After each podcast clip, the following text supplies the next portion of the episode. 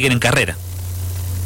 Por supuesto, seguimos firmemente en carrera, eh, luchando y promocionando las ideas de, de la libertad, así que recorriendo la provincia, participando en debates, impulsando propuestas, muy activos, con mucho apoyo de la juventud, entre quienes, bueno, las ideas eh, del liberalismo han, han, calado profundamente ante las restricciones que han eh, sufrido en términos de libertades durante eh, esta, esta pandemia y a partir de políticas para nosotros que se han impulsado de manera ilegítima por parte del gobierno nacional.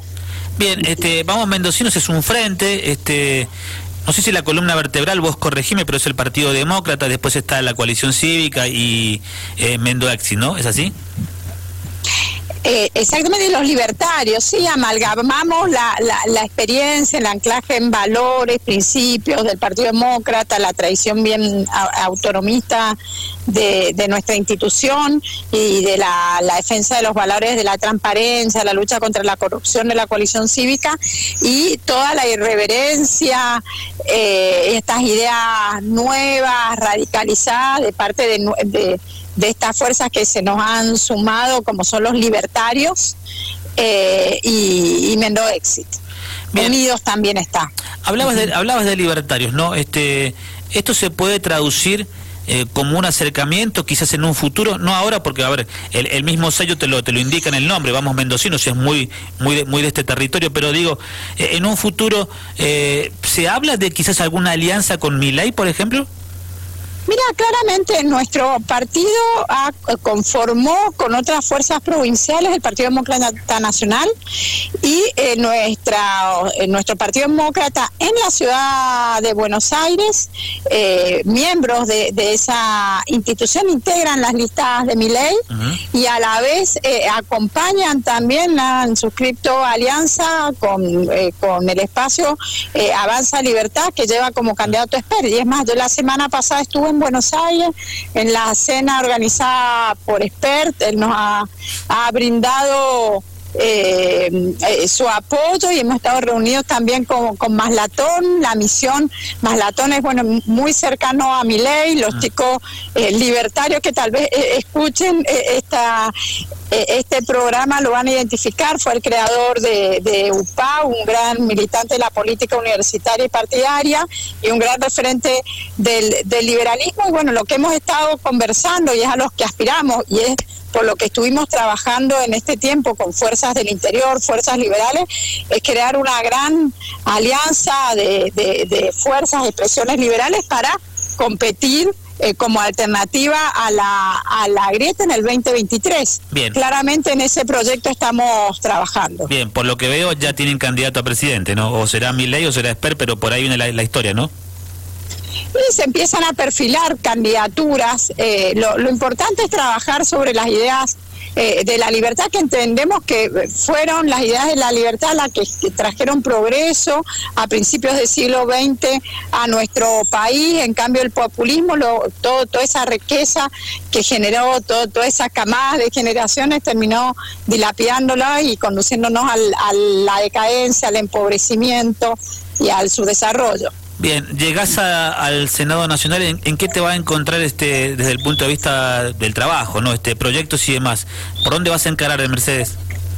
Mira, nosotros en, primer lugar somos, cabe eh, remarcar que somos la única fuerza liberal y anti-K eh, que ha quedado en competencia y un 8% de los eh, mendocinos que apostaron por fuerzas liberales o votándonos a nosotros o a la, a la eh, teórica expresión liberal que competía al interior de Cambia Mendoza.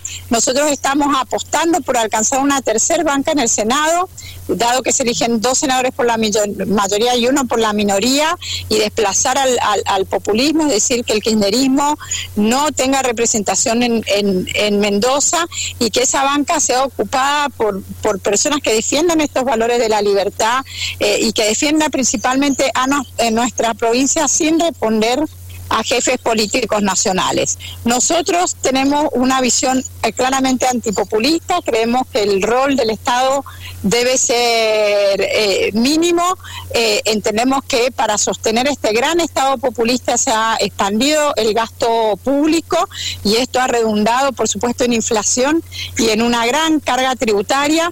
Tenemos y somos fuertemente federalistas. ¿Por qué te hago esta antesala? Porque te vamos a impulsar medidas orientadas a la reforma fiscal para eh, eliminar impuestos distorsivos eh, y, eh, reducir impuestos que representan una, una sobrecarga para desburocratizar los trámites, abrir el, o sea, abrirse al libre comercio, profesionalizar la administración, sustituir planes sociales por por empleo privado y que estos planes en el corto plazo no sean manejados por movimientos sociales. Queremos combatir también una práctica que es la del nepotismo. Nosotros acá en el orden provincial, yo como diputada he presentado proyectos en ese sentido porque entendemos que eh, aparte de que ser una práctica antidemocrática que no garantiza la identidad en el ejercicio de los cargos, en, en el caso del Senado de la Nación, donde se eligen los jueces,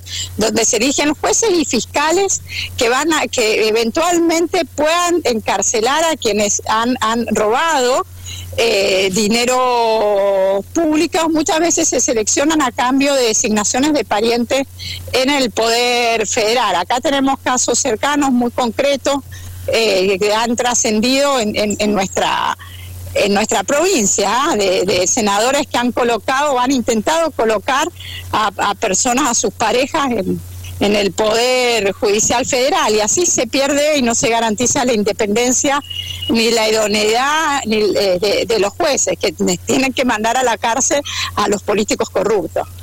Bien, eh, hablabas bueno reforma reforma laboral, por supuesto, flexibilización eh, laboral, todo lo que sea remover todos estos condicionantes para dinamizar la fuerza productiva y que el centro, ¿no es cierto?, de la economía sea el mercado eh, y la sociedad en un estado cada vez más gigante, omnipresente, parasitario, que representa una, una máquina de impedir y que para colmo en pandemia cercenó la libertad de educarse, de circular, de trabajar e impactó negativamente en actividades económicas, en la salud mental de grandes sectores de la población. Cuando hablas de, de, achicar al Estado, ¿no?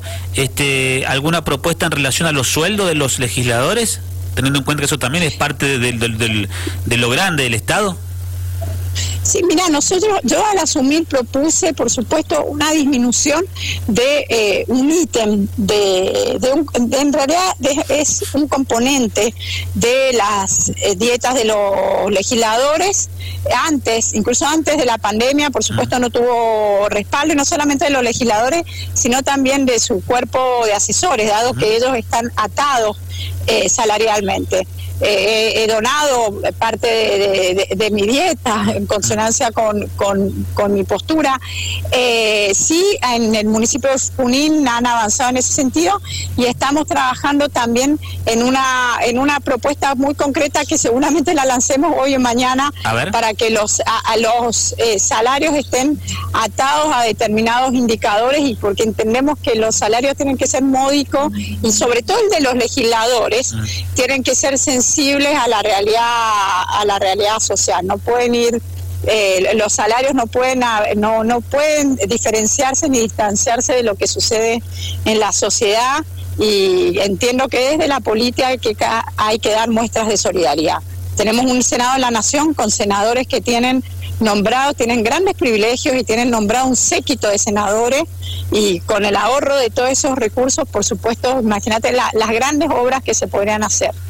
A esto agreguemos prácticas en el Ejecutivo. Acá, si uno leyes del Ministerio. Acá también, ganan, bien, Mercedes, en la, en la legislatura ganan bien ustedes también, ¿eh? No, no, no, claramente, claramente, en todo, en todos los ámbitos. Eh, por eso, ah, en ese sentido, nos hemos, han apuntado nuestra, nuestras medidas. Hemos sido los primeros en decirlo, por supuesto, nadie, en plantearlo, nadie acompañó. Eh, yo dono parte de he donado parte de mi sueldo, he ayudado a un montón de, de, instituciones, eh, porque pienso esto, lo que te estoy diciendo, y, y entendemos que también en el orden nacional eh, es necesario a, nivel del Ejecutivo eh, reestructurar todos los ministerios. Vos fijate que eh, hace unos, unos cuantos años existían ocho ministerios, hoy existen más de 20. Y esto implica crear superestructuras por debajo de esos ministerios. secretarías, subsecretarías, direcciones y a, a, la vez han creado una práctica que es muy nociva, que es como una burocracia paralela de cargos, diríamos que están en las sombras, tienen un nombre técnico, pero no es necesario decirlo, porque voy a perder a, distraer al oyente, pero eh, que cobran como un secretario de Estado. Entonces, la estructura política ha aumentado no solo durante el kirchnerismo, porque esto hemos hecho algunos estudios desde la universidad, yo soy docente universitaria, me dedico a investigar estos temas, y es increíble cómo se han expandido. Entonces, por donde hay que cortar primero a modo de ejemplo, es por arriba.